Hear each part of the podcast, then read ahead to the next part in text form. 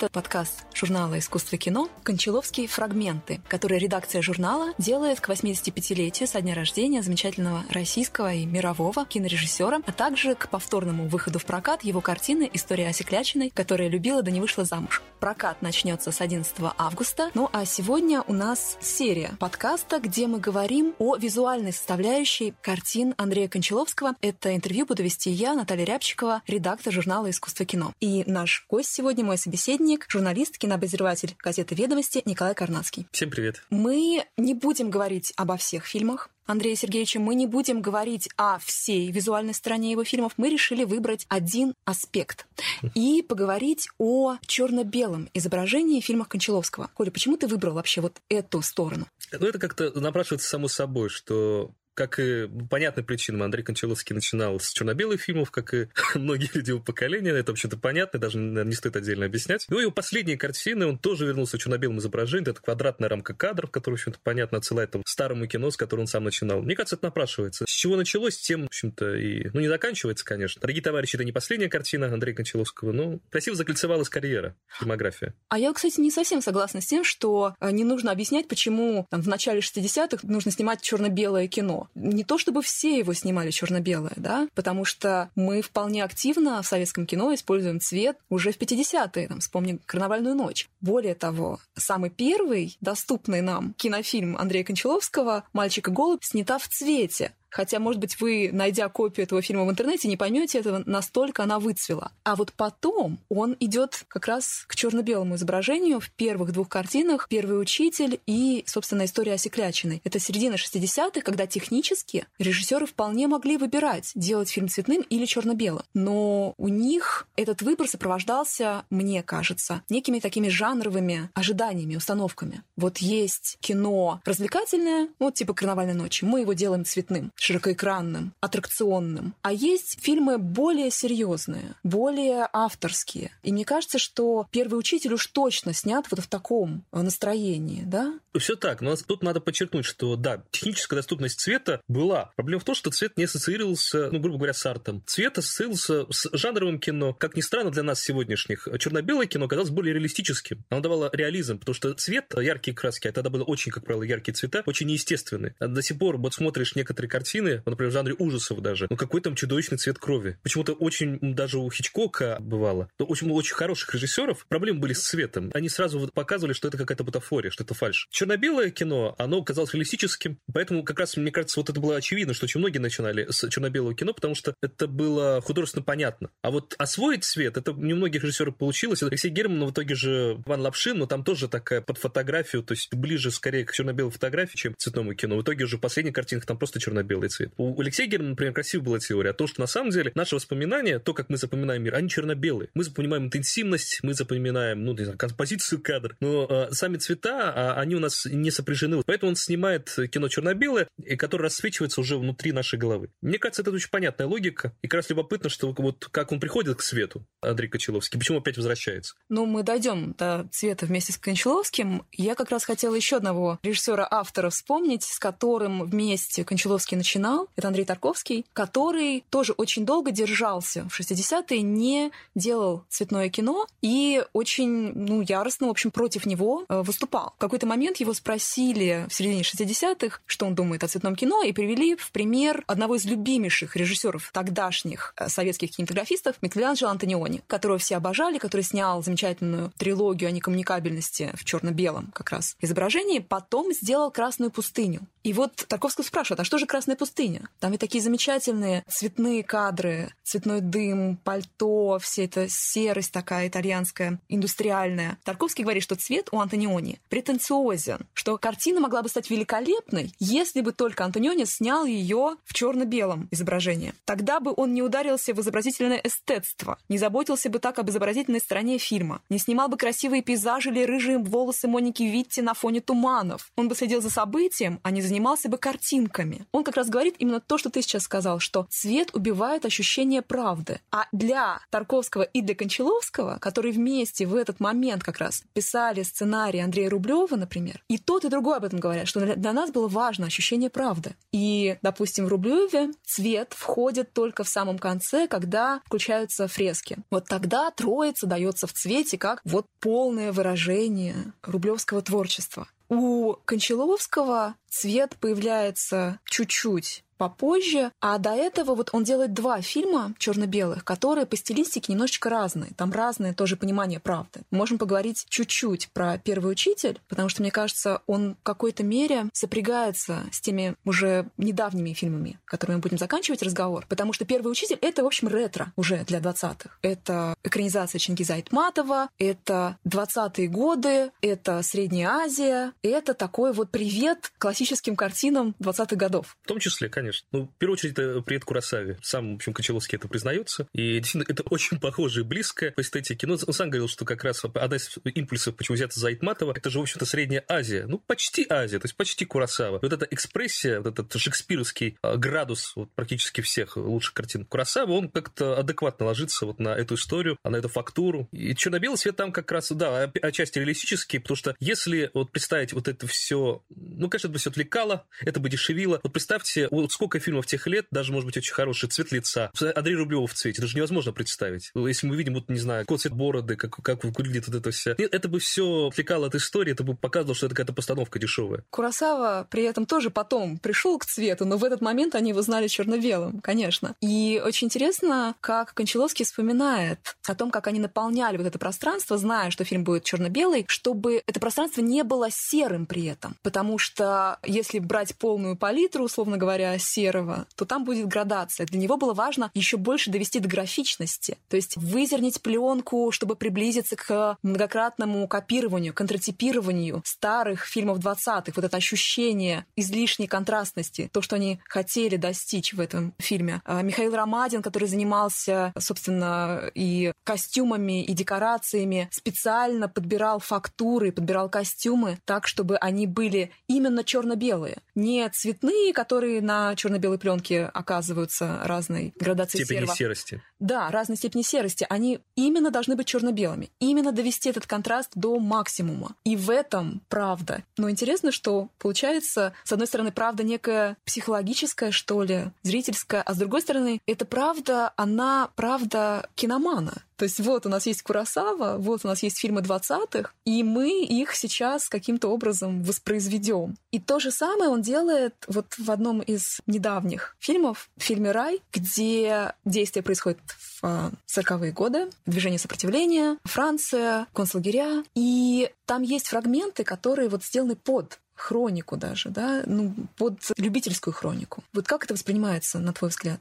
Воспринимается щадяще, потому что есть интервью оператора Александра Симонова, как они работали долго, вот искали художественное решение этой картины «Рай». И там любопытно, что начиналось все именно с идеи мокюментари, идея найти вот пленки, то есть якобы вот это действительно найденные пленки, снятые тогда, то есть предполагалось это все максимально воспроизвести вот эту старую пленку. В итоге от отказались, там буквально несколько вот моментов, которые напоминают, что да, это якобы хроник, это якобы э, пленка тех лет, на самом деле это очень качественное изображение, цифровое изображение, очень детализированное, которое пленка вот старая не может дать. Воспринимается получается, не случайно, там же это интервью с Богом фактически, да, ну или как чистилище, не знаю, с кем Святой Петр. Да, с кем они там общаются. Это, конечно, создает определенная, вот это, как бы вот эта жанровая, жанровость, она немножко притчивость, невозможность, она немножко э, как-то приземляет, она делает ее понятно психологически для зрителя, потому что все-таки интервью с Богом там или с кем-то на том свете, это все-таки слишком умозрительно. А тут как бы понятно примерно, ты немножко привыкаешь сначала, в формате узнаешь, и ты постепенно привыкаешь, что через эту форму нам подается. Хороший ход, действительно хороший, удачный. А вот эта хроникальность и документальность, она проявляется появляется тогда же в 60-е, я продолжаю свою мысль от первого учителя, ход к Асе Клячиной. Оба фильма снимаются одним и тем же оператором, Георгием Рербергом, но задача другая. Да? Сначала уйти в 20-е, некая ретро, некая правдивость и ощущение там, зноя, ощущение времени, которое тянется и так далее. И современность, ультрасовременность до именно прямо хроники.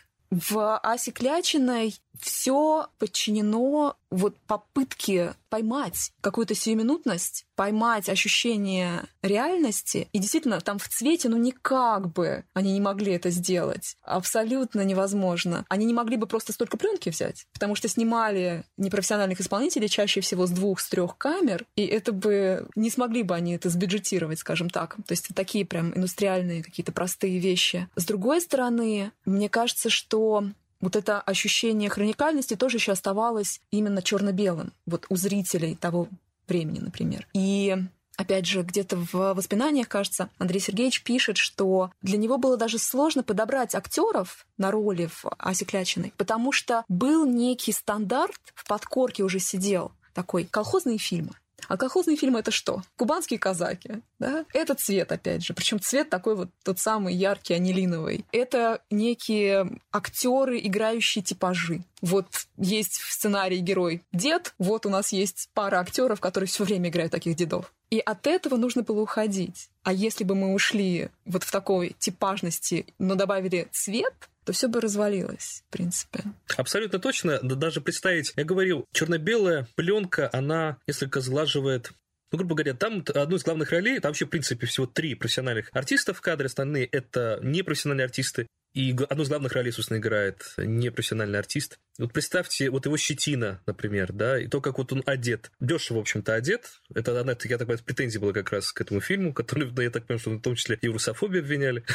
вот. Если это все представить в цвете, ну, там, мне кажется, полфильма люди просто привыкали, что вот после, да, кубанских казак, да, ну, хорошо, даже черно-белого кино про колхоз, где, не знаю, есть добро хорошего с лучшим, где какой-нибудь, не знаю, представитель колхоза борется за, не знаю, выполнение плана, там, строительство, там, или еще что-то, а ему какие-нибудь там, не знаю, лоботрясы мешают, или там любовь на этом фоне. И вот после этого кино смотреть э, на цветной фильм, где у человека щетину, который, не знаю, красный нос, потому что если ты много проводишь времени на солнце, у тебя в среднерусской полосе, у тебя появляется такой каменный кирпичный оттенок лица, который на экране просто не было, в силу того, что у нас все-таки играли артисты, а не сами крестьяне, которые в деревне столько не проходили, эти артисты, чтобы так загореть. Вот э, этого просто полфильма люди привыкали. И мне кажется, это просто фальшивило бы рядом, не знаю, с даже и Савина, которая, ну, потрясающе да вжилась. У нее там говор, как она ходит, говорит. Потрясающая актриса. Все равно она бы диссонировала. Просто по силу, не знаю, цвета лица, то, как бы выгорела, там, не знаю, у нее волосы выгорели и так далее. Пленка, она немножечко сильно, как ни странно, приближает к реальности. Как и сегодня, в общем. Сайк Снайдер тоже вот сделал, выпустил черно-белую версию Лиги Справедливости специально. Для реалистичности?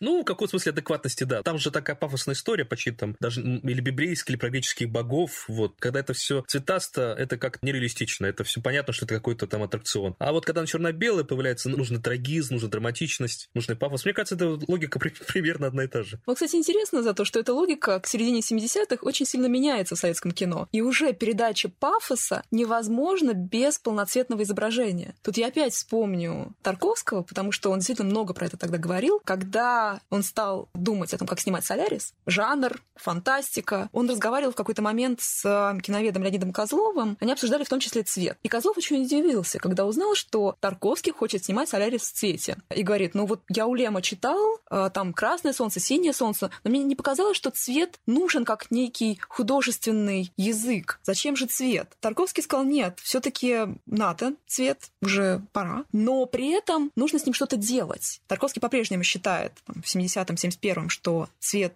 на экране слишком заметен, потому что камера неадекватна человеческому взгляду. Человеческий взгляд вырывает из реальности тот один, может быть, цвет, который нам сейчас нужен, который привлекает наше внимание. Вот там загорелся светофор, мы знаем красный или зеленый. Вот мы составляем букет, нам нужно следить за сочетанием цветов. В остальное время, по Тарковскому, мы цвета, в общем-то, не замечаем особо. И как с этим бороться на экране? Вот один вариант — это убирать цветность, ужимать палитру, да, выбирать отдельные какие-то оттенки, или доводить накал страстей до такого состояния, чтобы цвет воспринимался менее как бы ярким, чем сами страсти, эмоции, трагедии и так далее. И мне кажется, что Тарковский пошел в основном по пути вот выцветания, убирания слишком сильной яркости. Кончаловский делает то и другое в разных фильмах. То есть он делает «Дворянское гнездо», где цвета довольно яркие, по Тургеневу. Да? Дальше делает по Чехову дядю Ваню и делает, как он говорит, под дагеротип, то есть под старую фотографию. Ты там увидел и черно-белые кусочки немножко. Ну, в «Дяде Ване» там есть уход на какой-то вот, может быть, цепью. Чисто черно-белый, насколько помню, нет кадров, но там есть игра с цветами, безусловно. Единственное, надо еще, мне кажется, пояснить, что к 70-м годам цвет уже действительно превращается в мейнстрим. Во-первых, потому что уже много хороших фильмов цветных. Уже с конца 60-х годов распространяется цветное телевидение. Люди уже привыкли к цветному цвету в кино и на телевидении. То есть это уже... Да более того, это отражается на сборах. Черно-белые фильмы не окупаются уже тогда. Известная история, что белорусский вокзал заставили Андрея Смирнова снимать в цвете, чтобы это был кассовый хит. Нужен был прокату кассовый хит, и юбилейный, в общем-то, фильм. Его заставили. Он говорит, поэтому кино не получился, он до сих пор, я так понимаю, фильмом недоволен. Андрей Смирнов, хотя это его самая известная картина, потому что он считает, так как вот последний момент фактически пришлось менять, да и не удалось, в общем-то, сменить а, органично художественное решение, это повлияло. Вот, поэтому 70-е годы это нужно уже было художественно обосновывать, как делать чисто черно-белый цвет. Но тем более, э, вот чисто черно-белый кадр у него появляется только в дворянском гнезде, и то, как он сам честно объясняет, что просто кодека не хватало, цветного. Его уже покупали за валюту, и там было сложно достать. Советская цветная пленка, ну, не, не дай господи. Во-первых, брака много, как правило. Во-вторых, э, действительно, цвет не тот, и прям выбивается. Рядом с кодеком это вот в стык, это просто невозможно, это просто слишком видно. Поэтому снимал черно-белый кадр, выбрал, чтобы вот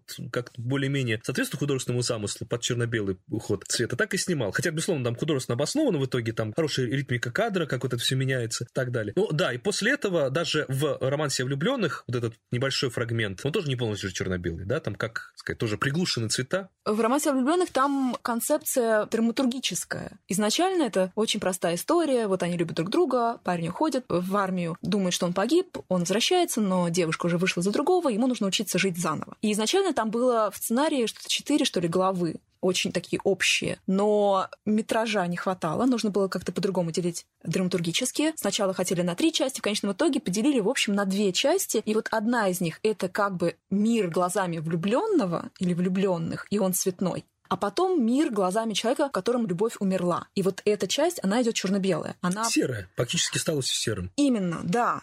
Вот именно то, о чем он говорил, про то, что вот в первом учителе они хотели именно черно-белое вместо серого. В романсе о влюбленных задача была именно в серости. Да, он даже писал, что перепад яркостей должен был утратиться, изображение должно было стать серо-серым, служебным, невразительным, как и сама жизнь героя, жизнь без любви. Но очень здорово, как там это подготавливается, кстати, что мы не сразу вот цвет, цвет, цвет, цвет, цвет, цвет, цвет, и вдруг падаем в ЧБ. Нет, там периодически возникают, допустим, черно-белое еще изображение на телевизоре. Хоккейный матч передается в черно-белом, таком синеватом каком-то немножко а, тоне. Учения военные передаются или через мониторы, на которых тоже ЧБ, или в какой-то момент он там не успел снять э, большие сцены на натуре с массовкой через фотографии. И они тоже ЧБ. И получается достичь некий динамизм через фото, сэкономить деньги, плюс подготовить, мне кажется, зрителя немножечко, ну вот так прям совсем подспудно к этому провалу в ЧБ или в серый. А в самом-самом финале, когда герой снова возрождается для любви, цвет снова возникает. И это, мне кажется, очень неплохо сделано, очень логично. И я так понимаю, если ничего не путаю, именно художественную эволюцию, это вот как сам формулировал Кончаловский, это с помощью, в том числе, цветового визуального решения, когда одно содержание э, резко нивелируется, ставится под сомнение вторым, да, то есть, грубо говоря, два пласта э, сражаются внутри одной картины. То, то что он пытался сделать в «Дворянском гнезде», это такая же логика у него была, как и у Михалкова, примерно, в те же годы, когда, то есть, берется, допустим, одно произведение, экранизируется якобы оно, на самом деле экранизируется весь автор. Как, также они, например, с Добашьяном делали там и неоконченную пьесу «Механическую пианино», то есть, это весь Чехов, грубо говоря. Так и здесь «Дворянское гнездо» — это весь Тургенев. Предполагалось изначально, что будет еще вот этот пласт, связанный как раз с экранизацией записок охотника, который снят как раз в черно-белом цвете, но как раз это будет реалистично, ярко, контрастно. Вот. Но это фрагмент, я так понимаю, был снят, просто не вошел. И как он весь фильм вот такой получился вот так искусственный, ну, там, не в плохом смысле, а вот в контексте того, что это такая дворянская, отчасти идеологизированная история. И у него это не получилось там, но вот в «Романсе влюбленных» он как раз с помощью как раз визуального решения вот эти два содержания столкнул. Да, при том, что в конечном итоге это привело к тому, что зрители поделились. Кто-то принимал первую часть, и не принимал вторую. Кто-то говорил, что ну вот, там в черно-белой части Кончаловский настоящий. Это Кончаловский Аси Клячина и первого учителя. Вот там реализм. Лучше бы он так сделал весь фильм. Они не принимали э, фильм целиком из этих двух частей, которые, да, действительно по, по замыслу должны друг друга просто аннигилировать, взаимно уничтожать. И на такой эксперимент Кончаловский, наверное, больше никогда и не пошел. Пока. Пока, да, да. Потом начался совсем другой период. Сначала «Сибириада», огромное полотно многосерийное, потом американские фильмы, которые, ну, естественно, уже какой там ЧБ. Очень интересный маленький эпизод в 95 году. Фильм «Люмьер и компания», когда собрали что-то около 40 мировых режиссеров, там Дэвид Линч, например, да, участвует, и дали им ту самую люмьеровскую камеру. Взяли в Париже камеру. Спайк Ли даже не понял, чем он снимал. И попросили снять фильм этой камерой примерно в том же, в той же длительности, что и оригинальные фильмы Люмьеров. То есть вот меньше минуты. И понятно, что это ЧБ. И понятно, что это не мое кино. Но это такая виньетка, э, которая на грани хроникальности и художественности, мне кажется. А вот дальше рай и дорогие товарищи когда изображение, собственно, может меняться на постпродакшене до неузнаваемости. Когда мы уже не говорим о пленке, когда мы снимаем на цифру по умолчанию в цвете, а дальше вот работаем с этим. Э, что ты можешь еще рассказать про, может быть, разницу между этими фильмами или что-то еще из операторской работы? Ну, вот то, что, да, вот квадратная рамка кадра 4 на 3. Опять же, тут много просуждать, почему эти картины буквально стилизуют под пленку. Скажем так, нет, не то, что стилизуют, ну, там есть моменты стилизации, но напоминает, ассоциируется, да, с пленкой. Тут много причин, отчасти, да, потому что обе картины посвящены исторически, отдаленными от нас с дистанции событиям. Но, опять же, мне кажется, это очень важно встроиться вот в контекст э, тех лет, это чисто кинематографический. Потому что сейчас такое кино, оно, конечно, убивает. Потому что Кончаловский, в общем-то, остался человеком сформированным кино тех лет, 50-60-х годов, на части 70-х, мне кажется, своими вкусами, проблематикой и так далее. Сейчас кино таким не занимается. И в части вот этой стилизации, она в каком-то смысле, опять же, там есть и реализм. Я не уверен, что а, «Дорогие товарищи» — это фильм про Черкасский расстрел. Я не уверен, что если бы он был в цвете, что это бы показало реалистическим. Настолько реалистические картины. Потому что там, безусловно, это притча, это трагедия, там достаточно все предопределено, чем это все закончится. Но все равно там есть довольно много жизни. И я, я практически уверен, что этого не получилось бы в цвете. Но в то же время очень важно показать, что это кино вот немножко родственник вот тех, можно кого угодно поставить на самом деле. Тут меньше, конечно, всего Филини. Вот с десятилетием Филини все меньше становится фильмов Кончаловского. Пока, черт его знает, что там дальше будет. Вот. Но вот, не знаю, может быть, неореализм даже появился. Ну, кстати, там тоже цитируется фильм в «Дорогих товарищах», фильм «Весна» Григория Александрова, откуда берется песня, которую героиня маниакально начинает напевать. Но сначала этот кусочек появляется тоже по телевизору. Вводится это самое телеизображение и э, вводится цитата. Причем, если смотреть фильм «Весна» подряд, на эту песню на самом деле внимания особо не обращаешь. Ну, там какой-то прям проходной эпизод, э, парад все радуются в э, Москве второй половины сороковых. И дальше Кончаловский берет этот кусочек и на его основе делать какую-то совершенно другую тональность, я бы сказала, уже не связанную совершенно с Александровым, и даже идущую в разрез, что ли, ему. И вводит это уже в контекст своего фильма, в контекст начала 60-х, да, 62-й год, если я не ошибаюсь. А, и такая отсылка к кино тех лет. И уже, мне кажется, на новом уровне разговор со зрителем, что вот я вам сейчас покажу, во-первых, искусство, во-вторых, правду. Но вот это искусство мне тоже кажется важным здесь, потому что я могу себе представить этот фильм в цвете, но тогда, допустим, он не прошел бы по фестивалям так хорошо. Ну, это уже другой. Ну, например, даже первая сцена, вот эта постельная, как можно так mm-hmm. назвать ее сцена, вот как бы она выглядела в цвете? Вот Примерно ц- так обнаженное же. тело цветное, это уже что-то, ну, понятно, смотря как снять, но это все-таки недалеко до эротики. А там эротизма все-таки, там есть вот эта какая-то беззащитность, хрупкость, там же не случайно, там весь фильм тоже построен на контрастах, что вот она такая хрупкая, беззащитная, ногая, а потом превращается в партийного работника. Вот это потрясающее преображение. Да и весь фильм на таких контрастах, в общем-то, построен. Мне кажется, вот в цветном виде это выглядело бы совершенно иначе. Это вот пришлось бы очень сильно ухищряться, чтобы добиться такого же эффекта. Показать эту беззащитность, но без какого-то эротического подтекста. Ну, а в рае, как мы уже сказали, сороковые годы и тоже некая игра с хроникой, с какими-то приветами Лени Рифеншталь, что ли, даже. Не знаю, мне так показалось. Вот э, какие-то домашние пленки, которые мы тоже как зрители видим на экране. То есть есть некое условное изображение реальности, и есть внутри этого изображения кино в кино, грубо говоря. Вот. И это кино в кино тоже разное. Да, есть интервью героев под как бы киноизображения сделаны. И есть некие вставки хоум-видео 40-х. Ну, опять же, можно вот с осеклячиной тоже что-то есть. На уровне сюжета, наверное, меньше, минимальном, наверное, ну, только женщина в центре истории там и там. Но при этом вот, вот это ощущение вот потока жизни какого-то, заснять жизнь расплох, вот скажем так, такая формула. Отчасти есть, да, наверное, опять тоже вот закольцовывается. Хотя, говорю, сюжетно, по форме очень довольно разное кино. Хотя это, это черно-белое.